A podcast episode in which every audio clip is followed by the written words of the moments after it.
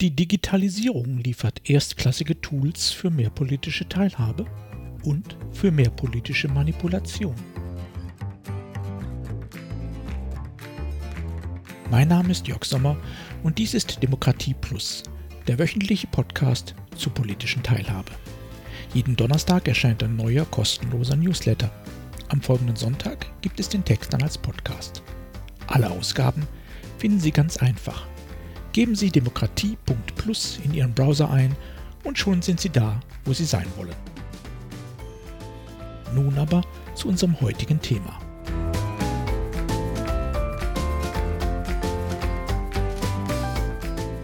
Im digitalen Dunkeln. Das Ende der Welt begann an einem Montagabend in der vergangenen Woche. WhatsApp fiel aus. Und Instagram und sogar Facebook. Für sechs Stunden befanden wir uns in digitaler Dunkelheit. Nicht völlig, aber für viele doch so tief, dass Hysterie ausbrach. Milliarden von Handys wurden neu gestartet, immer und immer wieder. Viele, insbesondere junge Menschen, fühlten sich nach eigenen Angaben so, wie sie sich eine postapokalyptische Gesellschaft vorstellen. Alles ist kaputt und sie sind die einzigen Menschen auf der Erde. Andere sahen das entspannter. Sie diskutierten, ob ein Leben ohne Social Media vielleicht nicht doch besser wäre.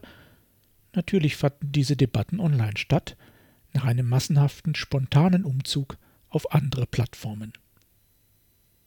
Am Ende ging die Welt nicht wirklich unter. Schon einen Tag später war unsere digitale Welt wieder die alte und unsere Abhängigkeit von den Digitalkonzernen wieder komplett hergestellt. Wir können uns sein Leben ohne digital getriebene Kommunikation schlicht nicht mehr vorstellen. Unsere digital getriebene Demokratie hinkt hinter dieser Entwicklung noch hinterher, aber sie nimmt Fahrt auf. Das internationale People-Powered-Netzwerk erarbeitet zurzeit einen Leitfaden zur Nutzung digitaler Beteiligungsplattformen. Auch unser Berlin-Institut für Partizipation ist beteiligt. Untersucht werden nur Plattformen, die nachweislich breit eingesetzt werden. Die Liste umfasst aktuell über 60 Tools und sie wächst weiter. Wir erleben tatsächlich gerade einen unglaublichen Boom digital getriebener Teilhabe in fast allen großen demokratischen Ländern. Es herrscht Aufbruchstimmung. Viele der Plattformen werden wieder verschwinden, weil sie zu komplex sind, zu starr, technisch anfällig oder strukturell falsch kommuniziert. Und vor allem jede Plattform braucht eine Andockfähigkeit zu realen Beteiligungsinteressen und Wirkungsmöglichkeiten. Da hinkt die Entwicklung noch gewaltig hinterher. Wir produzieren Tag für Tag Gigabytes an neuem Programmcode, haben aber noch keinen Plan, wie wir tatsächlich Demokratie im digitalen Zeitalter praktizieren wollen. Und wir haben keinen Plan, wie wir das digitale Zeitalter demokratisch organisieren wollen. Wir experimentieren noch immer fröhlich und unverbindlich herum. Einen Plan haben andere. Facebook, WhatsApp, Instagram und ihre Wettbewerber wissen ziemlich genau, was sie tun. Ihnen ist bewusst, welche Wirkung das auf unsere Gesellschaft hat. Keine gute, wie ebenfalls in der vergangenen Woche eine Whistleblowerin in den USA noch einmal eindringlich bestätigte. Im Grunde können wir froh sein, dass es den Betreibern aktuell vor allem um Rendite geht. Darauf haben sie ihre Prozesse ausgelegt. Neulich berichtete ein Digitalexperte von einem spannenden Erlebnis. Er war ein Wochenende zu Hause bei seinen Eltern. Weil er seine Zahnpasta vergessen hatte, benutzte er die seiner Mutter. Tage später bekam er auf digitalen Kanälen gezielt Werbung für exakt diese Zahnpasta eingespielt. Natürlich hatte sein Handy ihn nicht abgehört. Das ist ein verbreiteter, aber falscher Mythos. Es geht viel einfacher. Die Netzwerke wissen, wo wir sind. Sie wissen, wer noch da ist. Sie wissen, was die anderen mögen, und sie gehen davon aus, dass sie uns für dieselben Dinge begeistern können. Es funktioniert oft genug, um immer weiter perfektioniert zu werden. Schlimm? Ja.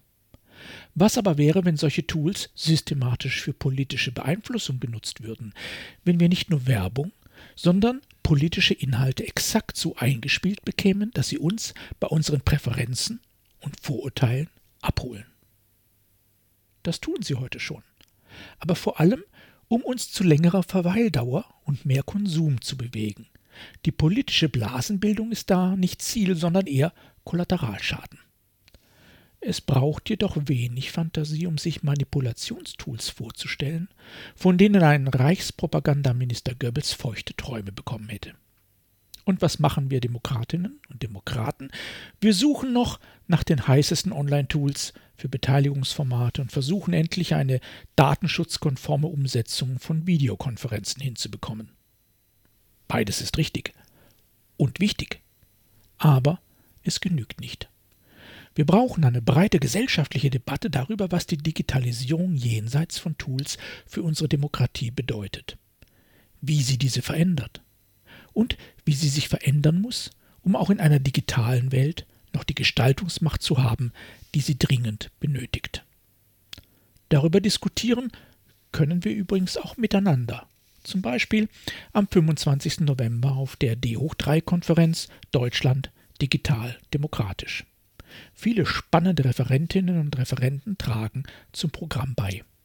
Ich selbst darf die Keynote halten und wir werden ausreichend Gelegenheit haben, um uns auszutauschen. Und ja, die Konferenz ist digital. Die Plätze sind limitiert, also melden Sie sich am besten heute noch an.